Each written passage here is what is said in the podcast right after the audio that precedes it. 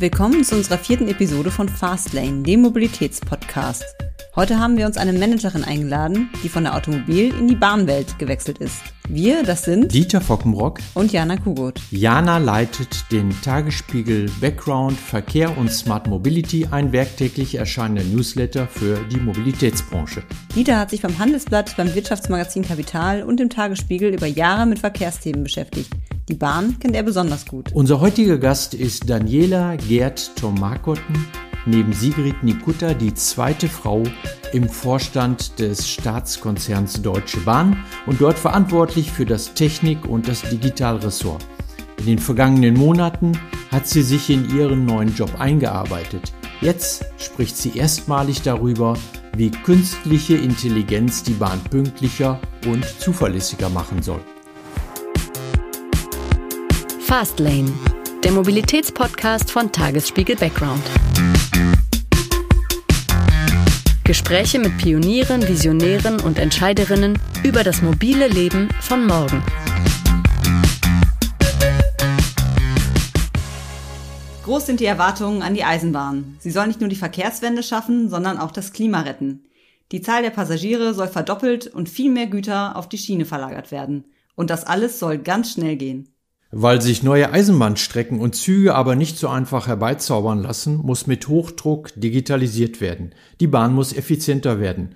Unsere Gesprächspartnerin Daniela Gerd Tomakotten sitzt deshalb an der Schaltstelle. Seit Herbst ist sie Vorständin für Digitalisierung und Technik bei der Deutschen Bahn. Ja, heute bei Fastlane stellt sie ihren Plan zur Modernisierung der Bahn vor. Willkommen, Daniela. Hallo, ihr beiden. Schön, dass ich heute bei Fastlane dabei sein darf. Ja, Daniela, du hast vor einigen Jahren in einem Interview auf die Frage, welche Innovationen du dir am dringlichsten wünscht, gesagt, du wünschst dir das Beamen. Dann wärst du jetzt allerdings arbeitslos, weil dein jetziger Arbeitgeber überflüssig wäre. das ist eine gute Frage und das heißt ja nicht, dass vielleicht die nächste oder übernächste Ausbaustufe der Deutschen Bahn und des Schienenverkehrs nicht vielleicht doch das Beamen sein kann. Ja, was wäre denn so reizvoll daran, sich äh, quasi körperlos von A nach B transferieren zu lassen? Ja, das ist eine gute Frage. Ich glaube, das Schöne ist ja, dass das menschliche Bedürfnis ist ja von A nach B zu kommen. Und eigentlich möchte ich so schnell wie möglich an meinem Zielort sein. Und da das Beamen eben heute noch nicht erfunden ist, müssen wir darauf achten, dass wir die Zeit, die es braucht, um von A nach B zu kommen, ähm, so komfortabel und so angenehm für die Reisenden wie möglich zu machen. Und da leisten wir mit der Deutschen Bahn, glaube ich, einen sehr guten Beitrag, weil wir ja die Reisezeit zu sowas wie einer Arbeitszeit oder einem erweiterten Wohnzimmer machen. Ja, womit wir schon beim Kernthema sind. Äh, dein Job ist es ja, die Digitalisierung ähm, ist weit entfernt von jedem Science Fiction, denn Beam ist halt noch Science Fiction, vielleicht auch zum Glück, wer weiß. Äh, die Bahn plagen dagegen aber handfeste Qualitätsprobleme. Die schöne neue Bahnwelt ist noch nicht so ganz da. Ähm, und mal abgesehen jetzt von Corona mit weniger Passagieren äh, ähm, äh, und den Folgen für die gesamte Bahn, was kann Digitalisierung denn überhaupt, was kannst du denn überhaupt in deinem Job an der Bahn besser machen? Jetzt muss ich vielleicht erstmal dazu sagen, ich bin jetzt seit gut 100 Tagen bei der Bahn und das Wichtige für mich war jetzt zuerst mal gut zuzuhören und zu verstehen, weil das ist ja ein großer äh, Konzern. Ich habe mich auf die Rundreise gemacht, viele Teams, viele Werke kennengelernt und ich kann sagen, es ist schon viel in Richtung Digitalisierung gemacht worden. Aber am Ende geht es natürlich immer darum, dass der Kunde auch merkt, da wird was besser. Und da glaube ich, dass Digitalisierung einen entscheidenden Beitrag leisten kann. Weil Digitalisierung soll ja kein Selbstzweck sein, also dass die Techies sagen, coole neue Technologie, das setze ich jetzt einfach mal um, sondern Digitalisierung muss sich in den Dienst des Kunden stellen. Was meine ich damit?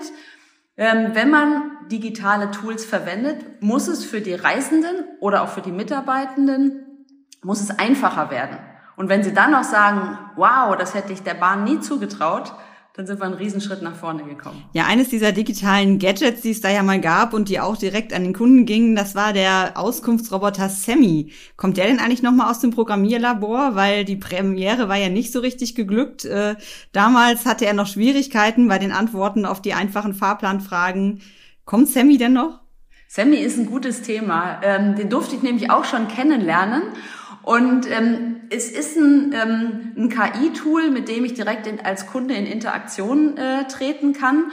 Und wir haben Sammy natürlich weiterentwickelt und der wird ähm, in Hamburg gerade eingesetzt ähm, und auch in, in Edinburgh.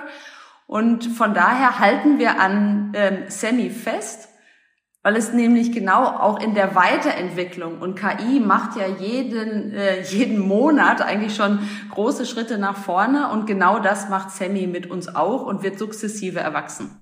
Wann steht denn dann Sammy auf allen Bahnhöfen? Bin mir gar nicht so sicher, ähm, ob Sammy am Ende ähm, auf jedem einzelnen Bahnhof stehen muss, also ob das noch ähm, quasi nicht ein Mensch aus Fleisch und Blut, aber ein Roboter mit einem Metallgehäuse sein kann oder ob das am Ende auch sowas in der App mündet, so dass ich fragen kann im Sinne Reisendenbegleitung, wo muss ich hin, nach links, nach rechts, Orientierung am Bahnsteig, nächste Zugverbindung etc. Das muss ja nicht mehr unbedingt ähm, ein, ein, ein echter Semi sein, sondern es geht ja um die Funktionalität, dass Kunden bestmöglich begleitet werden. Ja, jetzt hast du das Thema KI ja auch schon angesprochen und äh, jenseits von diesen Auskunftsrobotern, was bringt denn KI eigentlich den Kunden der Eisenbahn? Oh, das ist ähm, ein gutes Thema auch für mich. Da springe ich direkt drauf an, weil ich habe mir, nachdem ich mir diesen Überblick verschafft habe, gesagt, wie können wir das Thema Digitalisierung und Technik bei der Bahn möglichst schnell und spürbar erfolgreich machen. Ähm, und meine Erfahrung ist einfach, sich auf wenige Dinge zu fokussieren. Und dementsprechend habe ich mir ähm, für dieses Jahr mit meinem Team drei Fokusthemen ausgesucht. Und eins davon ist tatsächlich äh, künstliche Intelligenz verbunden mit dem intelligenten Kapazitätsmanagement. Und das heißt übersetzt eigentlich, das wäre jetzt wahrscheinlich eure Frage. Genau. ähm, künstliche Intelligenz äh, für pünktlichere Züge und mehr Verkehr.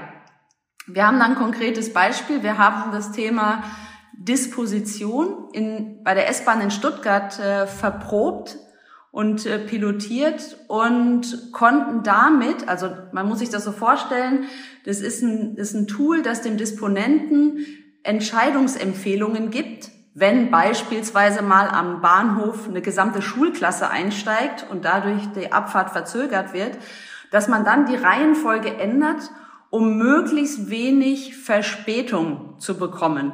Ja, und alleine durch diese Vorschläge, der Disponent entscheidet immer noch, ähm, schaffen wir es in Stuttgart zur Rush Hour Verspätung um acht Minuten zu reduzieren. Vielleicht darf ich nur mal kurz einhaken. Wir müssen, glaube ich, erklären, was ein Disponent ist, äh, weil normalerweise treffen die Menschen auf dem Bahnsteig ja andere Mitarbeiter der Deutschen Bahn, also vielleicht noch mal den Lokführer, wenn er ein- und aussteigt. Disponenten sitzen in Leitzentralen, völlig abgeschirmt von der Umwelt, gucken auf große Bildschirme, haben das komplette Gleisnetz vor sich und die legen am Ende immer fest, welcher Zug wann fahren darf.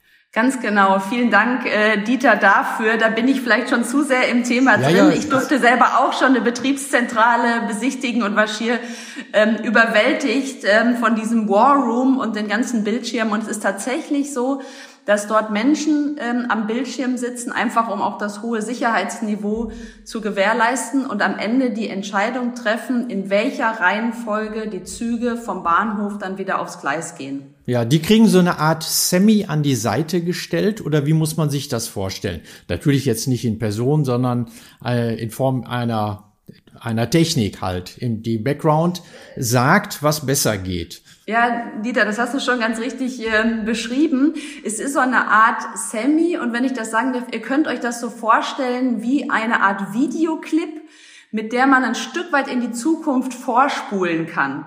Also was würde passieren, wenn ich ähm, in der Reihenfolge abfahre und wie kann ich Pünktlichkeit für all diese Züge, die da kommen, möglichst gut garantieren? Und die KI geht noch darüber hinaus. Die zeigt nicht nur ein Bild der Zukunft für die nächsten Minuten, sondern sie gibt auch eine Entscheidungsempfehlung und sagt, wenn du die beiden Züge tauschen würdest, dann sind beide pünktlich.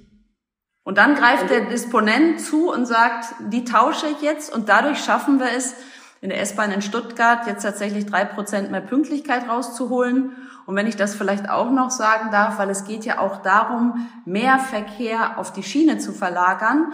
Alleine in diesem kleinen Setting in Stuttgart schaffen wir damit ähm, 17 Züge pro Tag und pro Richtung mehr, die wir auf die Schiene packen könnten.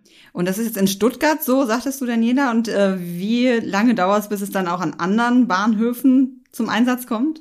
Ich hatte ja vorher gesagt, das ist eins meiner Fokusthemen gemeinsam äh, mit dem T-Ressort für dieses Jahr und dementsprechend werden wir auch in diesem Jahr genau diese Funktionalität im Rhein-Main-Gebiet und in München ausrollen. T-Ressort ist das Technikressort, ne? Das auch nochmal zur Erläuterung. Ja, ähm, Digital- und Technikressort, mir ist es immer wichtig, dass das Digital äh, auch vorne steht. Aus der Historie raus ähm, wird es aber ähm, bahnintern T-Ressort genannt. Hm, darf ich mal fragen, wenn man das zu Ende denkt, dieses Themas, dann wären ja die eben schon etwas äh, ausführlicher erläuterten Disponenten, die bislang im Hintergrund den gesamten Bahnverkehr stören, die könnten ja theoretisch mal komplett überflüssig werden.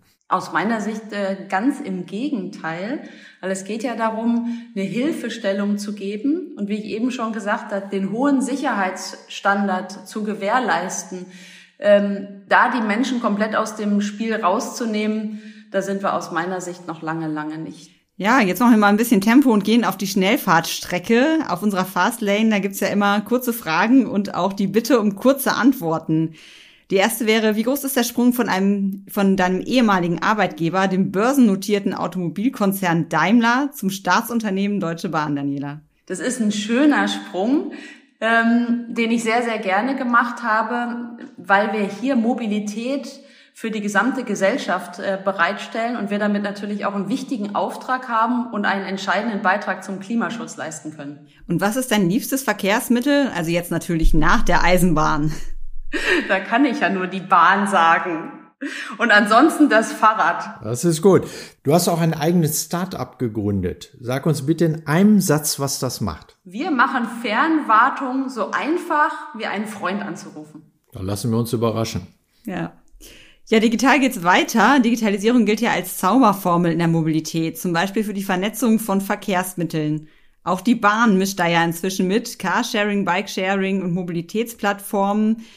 Willst du das denn auch noch weiter ausbauen, dieses Thema? Die Vernetzung der Verkehrsmittel untereinander? Mobilität muss man aus meiner Sicht ganzheitlich denken. Und ich hatte eben schon gesagt, der Kunde will von A nach B kommen. Und wir müssen ihm ein bestmögliches Portfolio äh, bereitstellen, damit er komfortabel und bequem von A nach B kommen kann.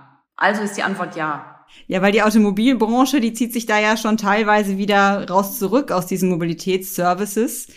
Vielleicht auch, weil sie befürchten, sich dazu verzetteln. Konzentration auf das Kerngeschäft ist also angesagt, also das Bauen von Autos. Müsste das äh, nicht auch die Bahn so halten? Also Konzentration auf den Zugverkehr? Konzentration auf äh, die Grundversorgung der Mobilität der Gesellschaft. Und dazu gehört ähm, genau auch dieses Portfolio ähm, an Angeboten. Und deswegen haben wir bei der Deutschen Bahn ja sowohl die Busse, den Nahverkehr, den Fernverkehr und auch äh, verschiedene moderne Mobilitätsangebote wie IOKI beispielsweise. Ja, Digitalisierung hat ja viele Facetten. Du hast das ja eben selber schon mal angesprochen. Äh, und eine davon ist ja die sogenannte digitale Schiene. Das ist ein großes Schlagwort auch der, der Deutschen Bahn und auch der Politik. Da werden auch große Hoffnungen reingesetzt äh, bei der Digitalisierung in einem Zug. Das kann man sich noch vorstellen. Das ist dann WLAN und, und andere praktische, sehr kundenorientierte Dinge. Aber digitale Schiene, das bleibt doch irgendwie ziemlich abstrakt. Ähm, zum Beispiel gibt es da dieses europäische Zugüberwachungs- und Sicherungssystem. Ne? Unter Fachleuten heißt das dann ETCS. Ähm, und das soll Wunder bewirken. Züge werden aber doch jetzt schon, wie wir eben festgestellt haben, heute schon gestört. Und was ist denn an so einem System besser am Ende? Auch vor allen Dingen für den Kunden. Vielleicht darf ich noch mal ganz kurz ähm, das Konzept von der digitalen Schiene Deutschland erklären, weil du gesagt hast, das klingt relativ abstrakt. Eigentlich geht es ja darum, die Infrastruktur mit den Zügen sprechen zu lassen und das über eine intelligente Betriebssteuerung ähm, ja, zu managen. Und die drei Themen müssen zusammen passieren. Das heißt, Digitalisierung, so dass der Kunde es spürt im Sinne von Züge werden pünktlicher, wir können mehr Züge fahren, also dichteren Verkehr auf die Schiene packen. Das passiert genau dann, wenn wir diese drei Themen digitalisiert haben. Also die Infrastruktur, die Züge und den Betrieb. Ja, können wir das nochmal vielleicht versuchen, konkreter aufzufassen? Äh, wie, wieso können mehr Züge auf einer Strecke fahren dann? Genau, es ist so, ähm, das Thema IoT, also Internet of Things, Sensorik, wird sowohl in die Schiene als auch in die Züge verbaut so dass äh, man genauer weiß, wo, ähm, Zü wo die Züge sich tatsächlich befinden. Und Stand heute ist es so, dass große Abstände zwischen den Zügen statisch festgelegt werden, weil man eben noch heute, weil wir die Digitalisierung noch nicht an allen Stellen haben, wissen kann, wo genau der Zug sich befindet. Je genauer wir das sagen können und vor allen Dingen, wenn die Züge untereinander miteinander kommunizieren können, sei es direkt oder über die Infrastruktur, gibt es natürlich auch die Möglichkeit, Bremswege zu verkürzen, beziehungsweise in der Kolonne in Anführungszeichen zu bremsen, so dass wir weniger Abstand halten müssen und dadurch eben mehr Verkehr auf die Schiene packen können. Und genau das ist ja das, was wir wollen, weil jeder Zug zusätzlich auf der Schiene, der mit Passagieren oder Gütern ähm, gefüllt ist, sage ich mal, ist ein aktiver Beitrag zum Klimaschutz.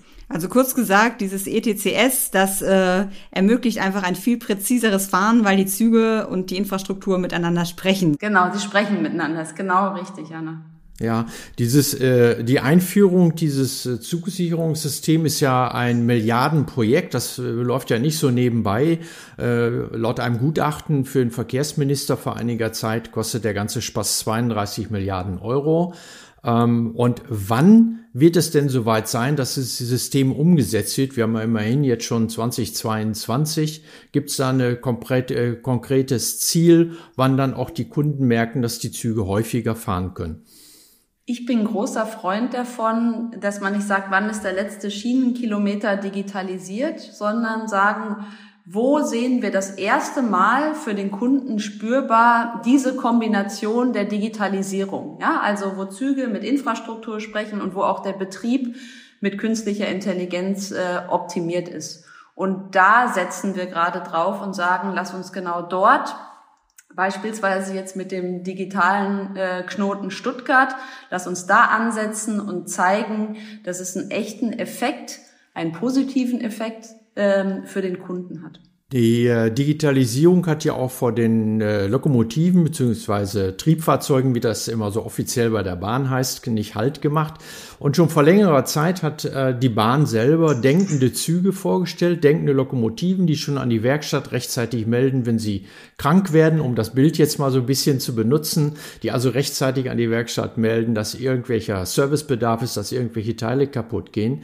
Ähm, sind denn alle Fahrzeuge da in, mit inzwischen ausgerüstet und äh, äh, was hat das eigentlich für einen Effekt? Hm, sehr wichtige Frage und damit hast du, Dieter, ein zwei, das zweite der drei Fokusthemen schon erwischt. Das ist nämlich das Thema äh, digitale Instandhaltung. Ähm, weil für mich war tatsächlich ein Stück weit neu ähm, zu sehen, wie lange Züge ähm, im Einsatz sind. Also verglichen mit einem LKW oder PKW ähm, reden wir hier von einiges mehr an Lebensdauer und umso wichtiger ist die Instandhaltung. Und eigentlich wollen wir ja, dass die Züge nicht instand gehalten werden, sondern rollen und nicht stehen, weil sie sollen ja Menschen und Güter transportieren. Und deswegen ist der Ansatzpunkt mit Hilfe der Digitalisierung, die Züge sollen weniger in die Instandhaltung kommen und wenn sie in der Instandhaltung sind, sollen sie kürzer in der Instandhaltung stehen. Und jetzt als konkretes Beispiel, wie machen wir das? Du hattest ja schon gesagt, die Züge melden sich und sagen, ich werde hier in der nächsten Zeit wahrscheinlich ein Problem bekommen. Ähm, ich fahre am besten, sollte in die Werkstatt fahren. Das ist die Radsatzmessung als Beispiel.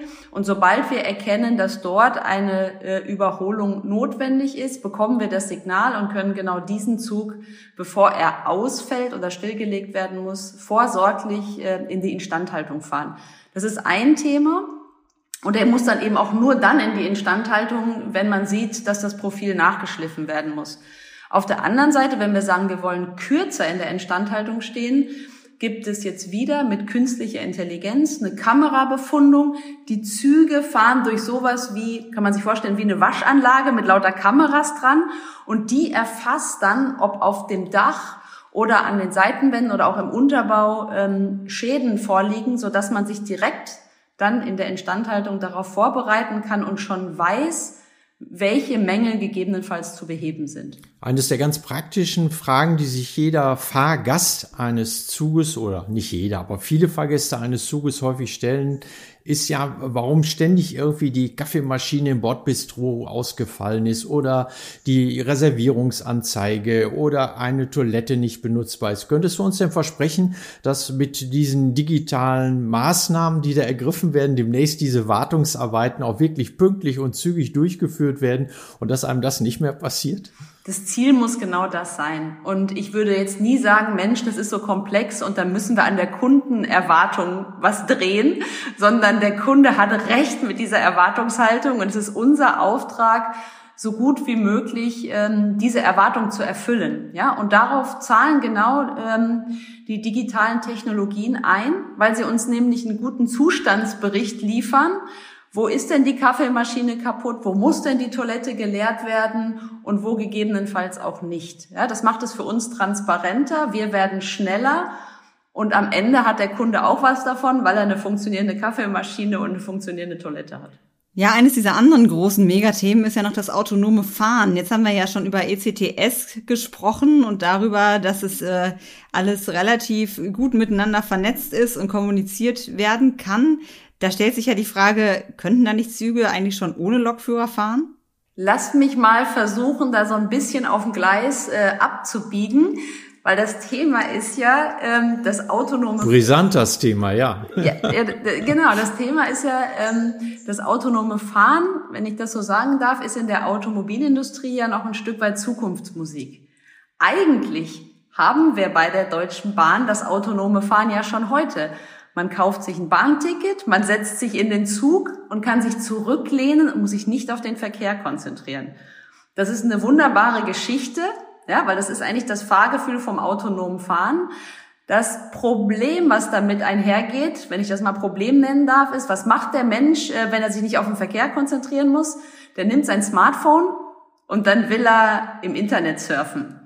Und jetzt komme ich genau zu meinem dritten äh, Fokusthema, nämlich Konnektivität. Ja, jetzt kann man sagen, wie kann der Kunde von uns erwarten, wenn wir mit quasi einer Kleinstadt mit 300 kmh durch die Landschaft rasen, dass ich äh, so ein Internet wie in meinem Homeoffice habe? Und ich sage aber, ähm, das ist die Kundenerwartung und wir müssen schauen, wie wir der gerecht werden. Und deswegen ist es genau eines meiner Themen zu sagen, wir brauchen ein lückenloses Mobilfunknetz, an der Schieneninfrastruktur entlang und wir brauchen eine Bandbreite, so dass man tatsächlich die Reisezeit als Arbeitszeit oder als Entspannungszeit ähm, nutzen kann. Und wann haben wir dann dieses rollende Büro, wo wir wirklich nonstop im Zug äh, arbeiten können oder auch streamen, Filme gucken, was auch immer? Genau, wir bauen das sukzessive aus und haben da jetzt auch schon die ein oder andere, sagen wir mal, Beschleunigungsinitiative gestartet, insbesondere was den lückenlosen Ausbau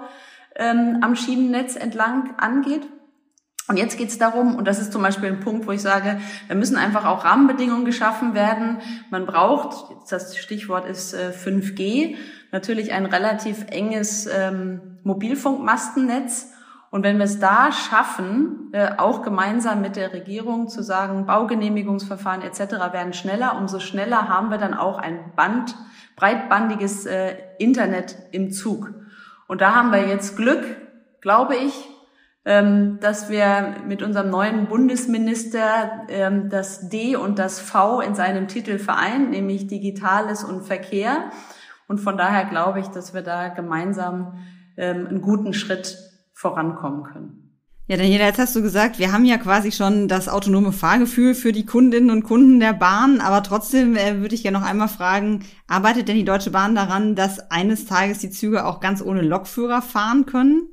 Die Digitalisierung schreitet weiter voran und so wie ich eben gesagt habe, die Infrastruktur spricht mit den Zügen, wird sie das auch immer besser tun können. Für uns ist nur der Hebel ähm, ich sage, ich kann ohne Lokführer fahren mit einem Zug, in dem 800 Passagiere sind oder 52 Güterwaggons dranhängen, ist für uns nicht so hoch wie bei einem LKW, wo eben ein LKW-Fahrer drin ist, den ich dann gegebenenfalls dadurch ersetzen kann. Also für uns ist der Hebel nicht so entscheidend ähm, wie wahrscheinlich für die Automobilindustrie. Also Rationalisierung mit anderen Worten stünde da ohnehin nicht im Vordergrund, wenn wir überhaupt über dieses Thema sprechen. Genau, ich glaube, da haben wir andere Themen, sowas eben wie Internet, ähm, sowas ja. ähm, wie Kapazitätsmanagement, wo wir für den Kunden einen viel größeren Mehrwert und Effekt schaffen können. Und darum geht's ja am Ende. Ja. Daniela, der Zielbahnhof ist in Sicht. Ähm, um mal so ein bisschen äh, in der Sprache der Bahn zu bleiben, daher wollen wir noch schnell die Frage loswerden, warum sich nach deiner Meinung so wenig Frauen für IT, Software und Technik interessieren. Ähm, dass eine Frau äh, bei der Bahn fürs Digitale verantwortlich zeichnet, ist ja schließlich auch nicht ganz selbstverständlich. Da stellst du leider der falschen Frau die Frage, weil ich mit totaler Begeisterung dabei sind und ich bin und ich mir das auch nicht erklären kann. Nee, ernsthaft, ich, es ist tatsächlich, es ist tatsächlich so, weil es gibt so, so viele, gerade auch mathematisch begabte junge Frauen, dass sie den Weg in die Informatik ähm, nicht so einfach finden, ist mir tatsächlich ein Rätsel. Aber vielleicht kannst du dann uns noch verraten, woher denn deine persönliche Begeisterung dann für Software und Technik und äh, diese Themen kommt. Ach, das hat schon ganz äh, früh angefangen. Also als, ich glaube, Zehnjährige haben wir den ersten PC ins Haus bekommen und dann habe ich da rumprogrammiert, angefangen, erste Programme zu schreiben und dann nahm das Schicksal seinen Lauf, ja, und es hat mich nie wieder losgelassen. Ja, könnte man das Schicksal denn, um nochmal kurz bei dem Thema zu bleiben, auch ein bisschen beeinflussen? Wie könnte man denn äh, äh, junge Frauen dafür begeistern, nach deiner Einschätzung, sich für so einen Technikberuf oder für eine technische Ausbildung in welcher Form auch immer zu begeistern?